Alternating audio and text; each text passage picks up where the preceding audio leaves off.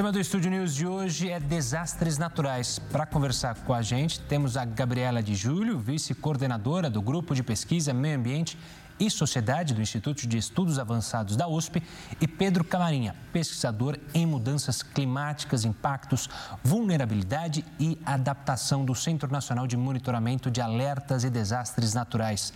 Sejam muito bem-vindos. Tenho o Pedro aqui ao meu lado. Pedro, obrigado pela participação para falar sobre algo tão importante. Obrigado vocês pelo convite e oportunidade de falar sobre esse tema.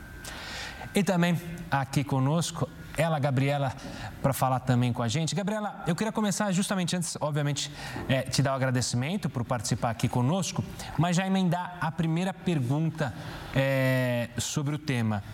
Gabriela, a gente, vou pegar, obviamente, o exemplo do que aconteceu em São Sebastião.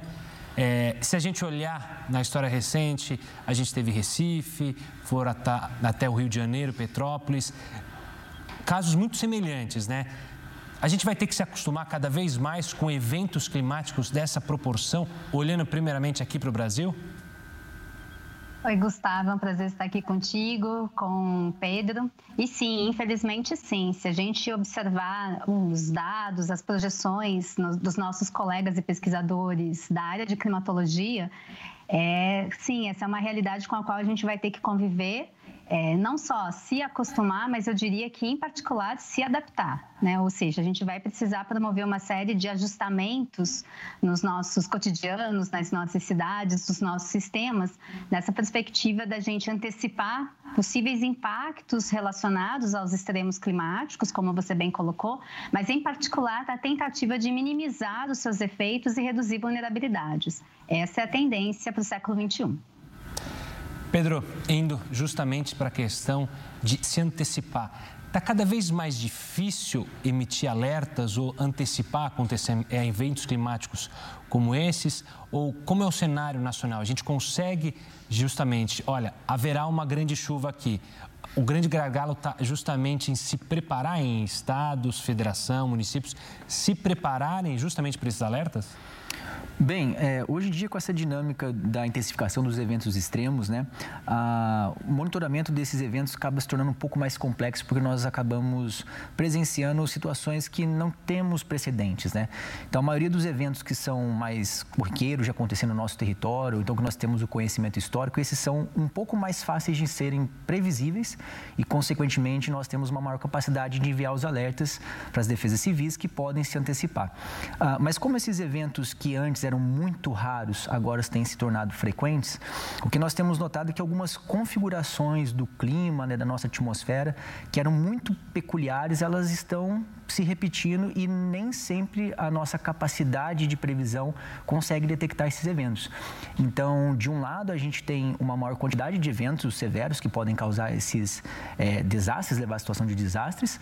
Uh, dificultando um pouco toda essa dinâmica né, e aumentando os impactos potenciais ao longo do tempo. E, por outro lado, a gente tem essa dificuldade de alguns eventos serem um pouco menos previsíveis do que outros, o que aumenta ainda mais o desafio.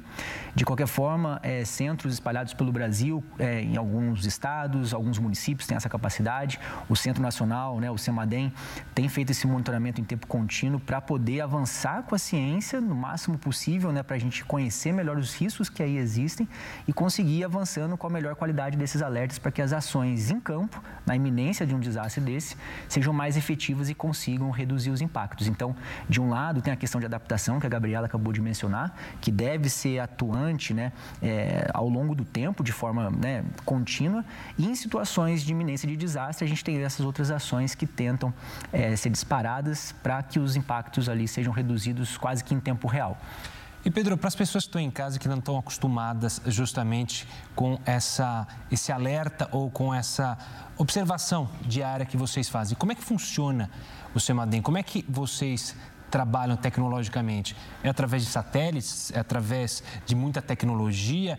É um serviço, imagino, caro pela tecnologia, pela dificuldade de você, como você mesmo mencionou, os eventos estão cada vez mais extremos e mais espaços, né? Você não tem uma época do ano que você sabe, só nessa época do ano vai acontecer. É, sim, o Semadem ele é um centro que se diferencia em vários aspectos. Um deles é essa questão de tecnologia e infraestrutura. Uh, basicamente, na sala de operação do Semadem, a gente envia alertas é, de desastres que podem ser causados por chuvas, né? Ou seja, de processos que são disparados após a chuva, como as enxurradas, os alagamentos, inundações e os deslizamentos de terra. Então, a todo momento, a gente tem que observar para dados a respeito de chuvas, dados de satélite, como você disse, dados de radares meteorológicos, que são radares muito àqueles utilizados para detectar aviões, né, que foram construídos lá na Segunda Guerra, etc. A gente tem esses radares à nossa disposição para a gente identificar onde existe chuva mesmo em tempo real, sensores espalhados pelo Brasil todo. E tudo isso realmente tem um custo é, alto, né? O grande parte do orçamento do CEMADE hoje em dia é focado só para a manutenção dessa rede observacional que nos permite detectar esses eventos e a gente, junto com uma série de outras informações de vulnerabilidade, de suscetibilidade das regiões, de emitir esses alertas. Só que é importante mencionar que um dos grandes é, diferenciais do CEMADEM também são os recursos humanos, as pessoas. É, Para vocês terem uma ideia, dentro da sala de situação do CEMADEM hoje, a gente tem 40 pessoas e dessas 40 pessoas, todas elas têm mestrado, uma experiência de pelo menos oito anos por conta de ser um centro federal vinculado ao Ministério de Ciência e Tecnologia. Muitas dessas pessoas têm doutorado, então, ainda que muitas vezes a tecnologia por si ainda não consiga responder muitas dessas informações automaticamente, a gente tem profissionais super capacitados, trabalhando 24 horas por dia, 7 dias por semana, que estão ali justamente olhando para essas informações, traduzindo, é, de olho no avanço do conhecimento científico para poder, aos pouquinhos, ir preenchendo essas lacunas e melhorando a eficiência desses alertas. É assim que, que a gente trabalha no Semadem. Claro. Gabriela, voltando para a análise sobre essas mudanças, Hoje no Brasil, a nossa preocupação, imagino, ou a preocupação da grande maioria dos brasileiros é com a chuva e com a seca que atinge diversas regiões. Há algo além disso que também está é, no radar de vocês que mapeiam essas mudanças climáticas no Brasil e também no mundo? Acho que, Gustavo, secas e chuvas são de fato os acontecimentos relacionados é, à natureza, né, potencializados pelas mudanças climáticas que mais nos preocupam. Mas acho que um outro elemento importante da gente considerar também são os efeitos perversos do aumento de temperatura, né? E aí vem colada a ideia de ondas de calor, cada vez mais comuns também, principalmente nos grandes centros urbanos, que são bastante pavimentados, bastante concretados, é, onde você tem é, historicamente, né, uma negligência de infraestrutura verde, infraestrutura azul, né, ou seja, a gente é, urbanizou as nossas cidades e a gente é, investiu em processos de crescimento dos nossos centros urbanos, considerando muito pouco a importância, a relevância ah, de corredores ecológicos, de arborização urbana, de manutenção e preservação dos rios, córregos, nascentes. É, então, obviamente, quando a gente considera os efeitos perversos de aumento de temperatura, mais os padrões uh, de construção das nossas cidades, é, como eu disse, bastante pavimentadas, concretadas, com essa negligência né, da infraestrutura verde, da infraestrutura azul, somados aí com questões relacionadas à segregação social, socioespacial, com condições de vulnerabilidade, é, enfim, a gente tem o que a gente costuma dizer dentro dos nossos estudos, uma equação bastante perversa que caracteriza a maior parte dos grandes e médios centros urbanos, mas eu diria que mais recentemente a gente consegue observar isso também nas pequenas cidades, né? Acho que é importante que a gente não só é, pense que as cidades elas precisam investir num planejamento adaptativo essa seria uma chave importante para minimizar os efeitos das condições climáticas mais extremas e, nesse sentido, minimizar os efeitos em relação à saúde, melhorar a qualidade de vida das pessoas, bem-estar, mas também que a gente considere essa interdependência que é bastante importante entre eventos extremos e mudanças climáticas, dinâmicas de planejamento urbano, mas também questões políticas. Né? Os nossos estudos têm mostrado que essa interdependência ela é muitas vezes determinante para a gente explicar a ausência de respostas, atrasos no processo de adaptação e consequências bastante desastrosas, como a que a gente observou no caso do, de São Sebastião, mas em outras localidades também. Gabriela, tocando nesse assunto justamente da urbanização, é, como que a gente pode explicar para quem está acompanhando em casa o quão mal faz justamente essa urbanização em, por exemplo, áreas de mananciais, ou seja, você tirar espaço que seria aquele respiro da natureza, é, do urbanismo, é, o quão faz mal e qual que é o impacto que ele provoca justamente e que ocasiona esses desastres e esses desastres serem muitas vezes tão mortais. Então, basicamente, o que, é uma construção irregular ali, por exemplo, em áreas mananciais? Você falou de grandes cidades. Né? Em São Paulo, a gente tem nos córregos, é, no Rio Pinheiros, a invasão, né? É, muitas vezes promovidas por causa dessa segregação social, desse problema urbanístico. Mas qual é o impacto que ele dá diretamente no meio ambiente? Muito boa pergunta, Gustavo. É, a gente costuma olhar a questão climática dos eventos extremos sempre acoplada a, a, essas dinâmicas que caracterizam as nossas cidades e que, em maior ou menor medida, são essas dinâmicas que vão ser responsáveis, inclusive, pelos efeitos associados aos extremos climáticos e por a gente considerar esses acontecimentos trágicos, coletivos, né, que desorganizam, né, uh, de forma bastante perversa e multidimensional a vida né, cotidiana, a vida de grupos sociais e muitas vezes modos de vida. Então a gente precisa sempre trabalhar de novo né, com esses elementos todos que performam essa equação.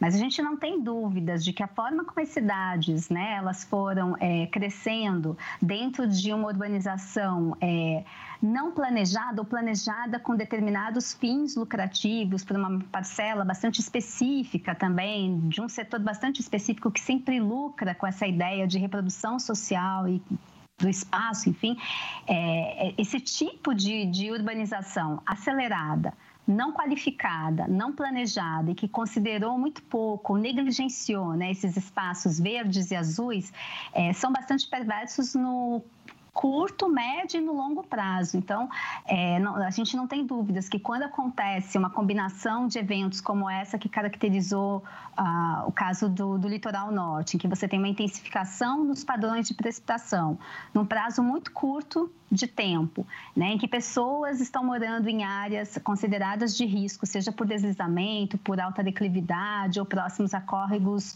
e rios em que você tem déficits habitacionais imensos, esse é um enorme problema estrutural né, dentro das cidades brasileiras, em que você tem também um tipo de urbanização que foi feita é, endossando, inclusive, um processo que é bastante perverso também, que a gente chama de uma espécie de, de racismo da, na construção do espaço urbano, né? ou seja, a gente é, tem espaços de exclusividade branca, espaços né, que são ah, regulados, inclusive, mas que a população de pretos, pardos, né, os mais vulneráveis, enfim, sempre foram deixados fora desses padrões né, construtivos, fora dessa forma é, de regular o espaço urbano, é exatamente para esses grupos sociais que os efeitos serão mais perversos. Então, a gente precisaria né, investir, quando a gente pensa nas grandes lições que podem ser aprendidas, por exemplo, no caso do, desse acidente do, do litoral de São Paulo, mas que tem se repetido em várias localidades do Brasil e que a gente acompanha né, todos os anos sendo divulgados pela mídia. É, eu acho que há um conjunto importante de aprendizado dessas citões que não somente precisa ser comunicado e compartilhado com as pessoas, mas, em particular, esse conjunto de aprendizados ele precisa ser considerado nas decisões e nas políticas públicas. Né?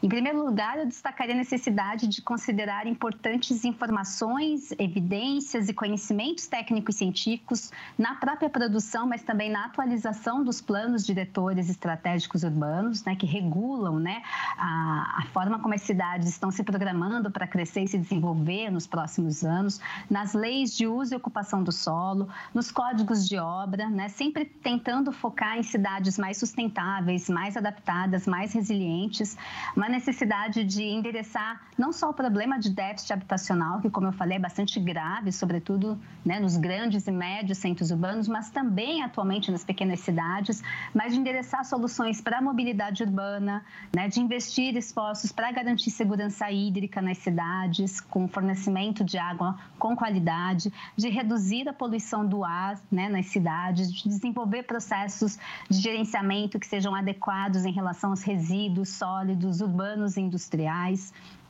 de priorizar intervenções nas cidades que também tenham ganhos múltiplos, né? ganhos de saúde, ganhos sociais, ganhos econômicos, é, de promover, enfim, projetos urbanos mais sustentáveis, mais saudáveis, que considerem, inclusive, a promoção de sistemas e cadeias de abastecimento de alimento mais sustentáveis e de garantir a transição para uma economia de bem-estar, né? de, que considere a qualidade de vida e o bem-estar das pessoas.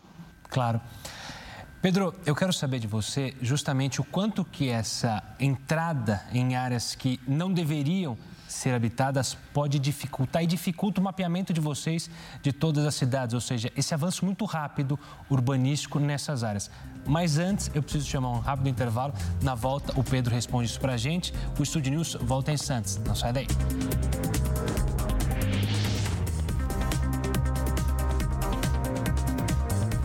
Estúdio News já está de volta. Eu sigo aqui com Gabriela de Júlio, vice-coordenadora do Grupo de Pesquisa Meio Ambiente e Sociedade do Instituto de Estudos Avançados da USP, e Pedro Camarinha, pesquisador em mudanças climáticas, impactos, vulnerabilidades e adaptação do Centro Nacional de Monitoramento e Alertas de Desastres Naturais.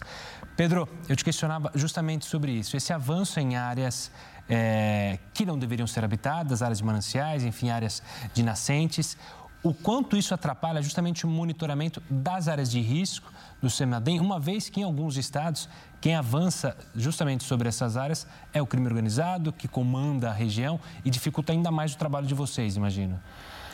Sim, a, a, ocupação dessas áreas é, suscetíveis a esses processos, e quando isso acontece, são chamadas de áreas de risco, elas acontecem numa velocidade muito grande, maior normalmente do que a nossa capacidade de mapeamento, porque o Brasil é muito grande, muito vasto, e a gente, como um centro nacional que monitora mais de mil municípios, muitas vezes para você fazer uma revisita naquele município que foi monitorado há alguns anos atrás, foi mapeado alguns anos atrás, quando a gente chega até lá, está tudo completamente diferente. Então, isso mostra que durante o período de um mapeamento e de outro, as nossas observações, as nossas premissas na hora de enviar um alerta, elas estavam insuficientes, porque nós não conseguimos detectar uma região que a princípio não teria um problema, é, ela está ocupada, né? E muitas vezes essa ocupação é de forma não harmoniosa com o meio ambiente, fazendo com que aquela suscetibilidade que era natural e muitas vezes não poderia causar problemas, ela se amplifica. Então, são muitos os fatores que acabam dificultando o nosso monitoramento, seja por conta da dificuldade da gente saber exatamente onde essas populações expostas e vulneráveis estão, é, e também, obviamente, da própria atuação da Defesa Civil que está lá em campo, né? Porque nós, enquanto Centro Nacional, a gente envia esse alerta para a Defesa Civil Nacional, que articula com as defesas civis municipais, e são eles que vão atuar lá em campo, é, muitas vezes até podendo retirar pessoas dessas áreas de risco para evitar uma catástrofe maior. E aí, nesse cenário todo, esse desconhecimento, às vezes, de uma área de risco que alguns anos atrás não era, não existia, não era ocupada e agora é, dificulta o trabalho da Defesa Civil, porque eles, às vezes, não sabem que aquela área existia, né? Às vezes, tem outros fatores, como você disse, né? Comandada, comandados pelo crime organizado, é, que dificultam realmente a, a entrada de instituições para poder fazer qualquer tipo de ação que é para bem da, da população. Então, realmente, esse é um grande emaranhado que dificulta bastante tanto as nossas ações de monitoramento, quanto as ações de ordenamento territorial também, da fiscalização, fica cada vez mais complexa em cenários como esses, mas também da atuação da própria Defesa Civil em situações dessa de risco iminente. Então, de fato, essa é um, esse é um ponto bem crucial hoje que nós, um desafio muito grande que nós temos nessa temática, não só do monitoramento, mas como da gestão do risco do Brasil como um todo. Claro. Gabriela, eu queria trazer à tona aqui, há poucos dias a gente celebrou o Dia Mundial da Água e falar justamente sobre essas, essas questões e citar dois exemplos. É, o primeiro, o quanto nossos rios estão justamente maltratados. É, a gente tem o Rio Pinheiros aqui como uma das situações é, piores e, já, e antes era pior ainda, ou seja, melhorou, mas ainda está é, numa situação muito ruim. O quanto isso afeta e quanto isso pode provocar justamente mudanças é, na questão das chuvas, na questão até da saúde populacional. E também uma outra, que é justamente no litoral de Santa Catarina, como a gente já viu e já mostra muitas vezes, que foi aquele alargamento é, da faixa de praia, ou seja, situações em que o homem está mexendo de fato na natureza, seja por falta de saneamento ou seja por tentar alargar uma praia. O quanto essas ações podem provocar justamente desastres ambientais e ocorrências do tipo que a gente está vendo? Certamente, Gustavo. Eu acho que a gente precisa é, ampliar a nossa capacidade de pensar de forma mais sistêmica, estruturante e interdisciplinar essas questões. Né? Quando eu digo mais sistêmica, interdisciplinar, é pensar que esses processos todos, de alguma forma, eles estão bastante conectados. Né? Se a gente está falando de eventos extremos, sejam relacionados a excesso de chuva em curtíssimo período de tempo, se a gente está falando de períodos de estiagem, de seca, né, cada vez mais longos, né, ambos vão afetar processos em curso que já são problemas estruturais na nossa sociedade, né? Não é à toa que a gente fala que as mudanças climáticas ela tem como uma das principais características a propriedade de agravar as contradições que já existem na nossa sociedade contemporânea. Então, se a gente está falando de problemas relacionados à segurança hídrica, né, ou seja, ao acesso a, a água, mas também a água de qualidade para todos, todas, né, de forma igualitária, é, a água é um direito né, humano, é óbvio que se a gente está falando da ocorrência de extremos climáticos que vão é, intensificar padrões de chuvas ou vão é, ampliar é, períodos de seca, isso vai ter uma reverberação importante em termos de segurança hídrica, porque vão afetar diretamente a produção de alimentos, mas também a própria distribuição de alimentos, a logística de distribuição de alimentos, né? E particularmente num país como o nosso, em que a gente tem mais de 33 milhões de pessoas passando fome, né, em decorrência é, de vários processos no passado, mas que foram potencializados com a pandemia de Covid-19, de novo, considerar as questões climáticas nessa perspectiva mais sistêmica e como elas podem agravar os efeitos perversos dessas contradições da nossa sociedade, para mim é, é, fundamental. Né? Não é à toa que os estudos científicos, os relatórios que vêm sendo produzidos e divulgados pelo painel intergovernamental de mudanças climáticas, né, o chamado IPCC, ah, nós pesquisadores, os movimentos ativistas que emergem da sociedade, só para a gente gente citar aqui alguns exemplos, né, tem sinalizado já há bastante tempo que essas mudanças climáticas elas trazem uma série de impactos muito graves ao ambiente, mas elas agravam essas contradições que são importantes a gente ter em mente, né? Eu lembro aqui um relatório que ganhou bastante visibilidade, que foi divulgado em 2019 é, pelo Human Rights Council, uma espécie de um conselho de direitos humanos, que sinalizava a necessidade que a gente tinha naquele momento e mais agora ainda, né, de compreender as mudanças climáticas como uma emergência sem precedentes, porque ela não só ameaça o futuro dos direitos humanos, né, colocando em risco todos os avanços que a gente alcançou em termos de desenvolvimento, de redução de pobreza nesses últimos 50 anos, isso numa perspectiva global, mas sobretudo porque é, as, as, mudanças climáticas elas devem ser compreendidas como a dimensão mais grave, urgente e profunda dessa crise socioambiental que a gente enfrenta desde o século passado, mas que se intensifica particularmente nessas duas décadas desse século, né? Urgente porque a gente tem pouquíssimo tempo para reverter essa estabilização e a concentração de gás de efeito estufa em níveis que são considerados aceitáveis na atmosfera.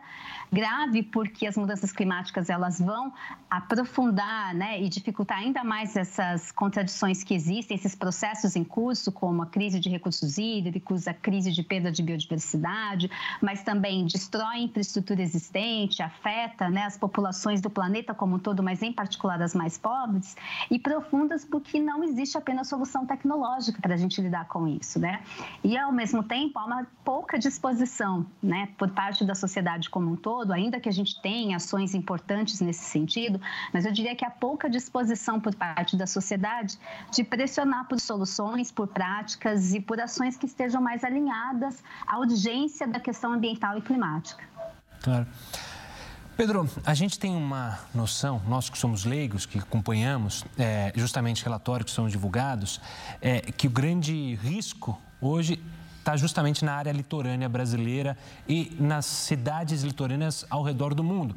Pelo, por causa das chuvas, é, também a questão é, das calotas polares.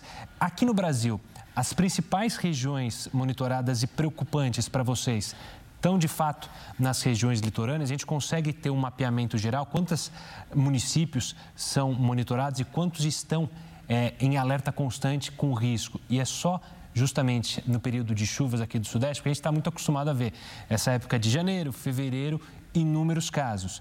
É, esse é o momento que mais preocupa de fato vocês? Bom, vamos lá, né? É, o Brasil, novamente, é gigantesco, a gente tem diversos cenários de risco por todo o território. É, Chama-se atenção mais para janeiro, fevereiro, por ser uma estação chuvosa que mais agrava o sudeste, parte do sul do país, e é onde se concentra a maior parte da população brasileira. Então, de fato, em termos de estatística, né, em quantidade de alertas emitidos, normalmente de desastres que acontecem, essa época de dezembro, janeiro, fevereiro, ela realmente é a que mais acontece por conta dessa quantidade de pessoas que vivem nessa porção do país, sobretudo a, a, parte mais ao leste, mais próxima do litoral. Não necessariamente cidades do litoral, mas, por exemplo, a região metropolitana de São Paulo está muito próxima do litoral. Então, toda essa parte do sul e do sudeste é onde se concentra grande parte das populações expostas, né? Mas isso não reflete somente por si o grande cenário que o Brasil se insere. A gente tem milhões de pessoas morando em outras áreas de risco, de deslizamentos, de enxurradas, de inundações por todo o nosso território e temporalmente falando, temos desastres o ano inteiro, durante o calendário inteiro. E aí, quando começa-se a diminuir a estação chuvosa no Nordeste e no Norte do país, a gente começa novamente a ter mais chuvas em porção do Centro-Oeste, depois no Sul, e a história se repete. Então, em termos de número que você me disse, né, hoje o CEMADEI monitora 1.038 municípios dos 5.560 do que o Brasil possui, é, mas esses 1.038 são considerados prioritários porque eles abarcam, se eu não me engano, cerca de 60% da da população nacional. Agora a gente tem uma previsão de aumentar mais mil municípios, foi anunciado pela nossa ministra de Ciência e Tecnologia algumas semanas atrás, o que vai cobrir hum, boa parte da nossa população em termos de valor absoluto, ainda que outros municípios não estejam contemplados, né? Então, o Brasil, infelizmente, tem que aprender a lidar com isso. Secularmente, a gente, historicamente, a gente passa por muito desses processos. Ainda não aprendemos muitas dessas lições e temos aí um cenário de crescimento populacional, de intensificação das mudanças climáticas que intensificam esses eventos extremos, então torna tudo isso ainda mais desafiador.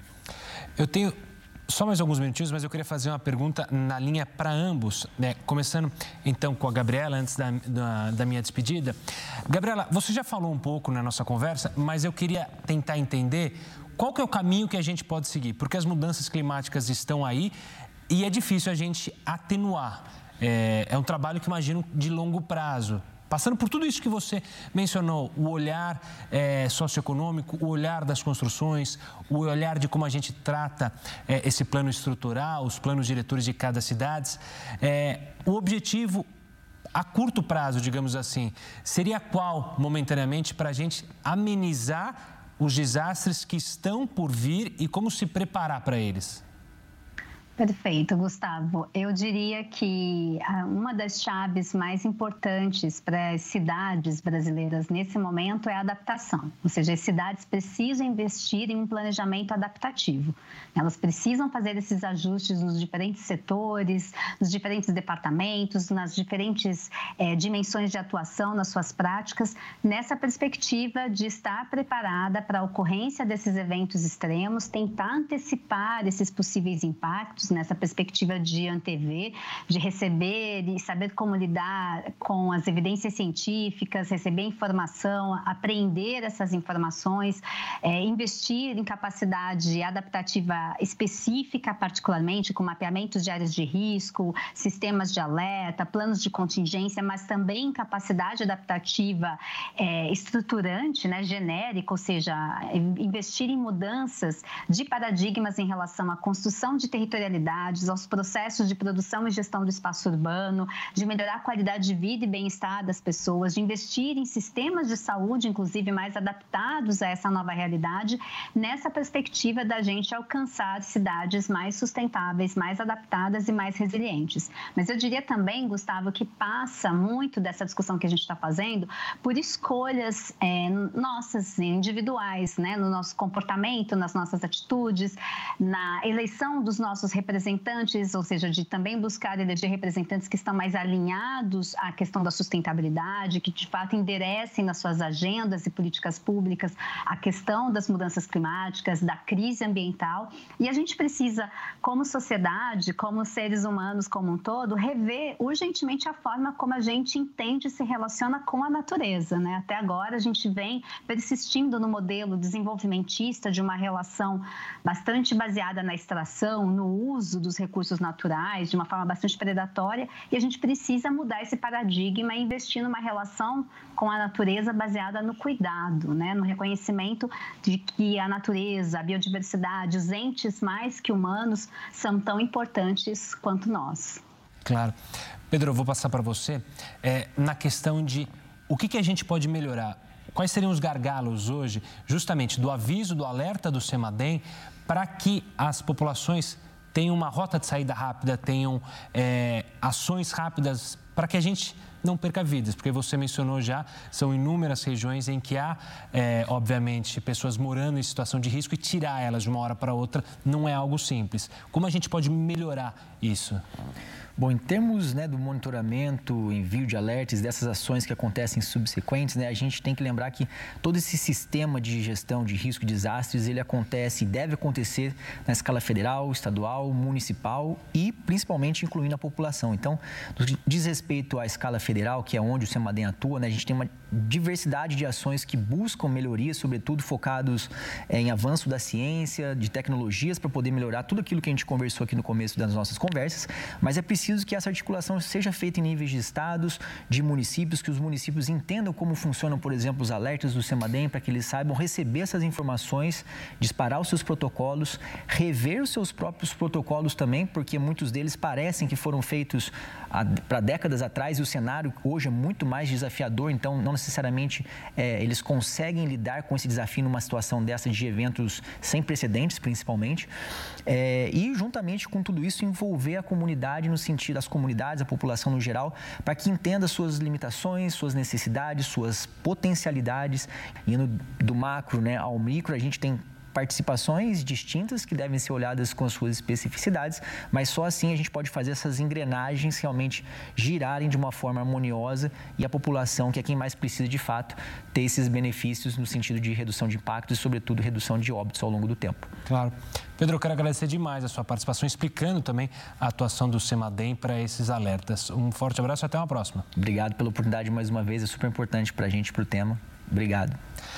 Gabriela, também quero agradecer demais a participação aqui conosco. Foi um prazer tê-la aqui. Obrigada, Gustavo. Foi um prazer conversar contigo e com o Pedro. O Estúdio News de hoje fica por aqui. Eu conversei com a Gabriela de Júlio, vice-coordenadora do Grupo de Pesquisa Meio Ambiente e Sociedade do Instituto de Estudos Avançados da USP, e com Pedro Camarinha, pesquisador em mudanças climáticas, impactos, vulnerabilidades e adaptação do Centro Nacional de Monitoramento e Alertas de Desastres Naturais. Você já pode acompanhar essa entrevista lá no nosso podcast, no canal do YouTube e também pelo Play Plus, que está disponível, como eu disse, no podcast, disponível lá no Spotify e no Deezer. Eu espero você no próximo programa. Até lá!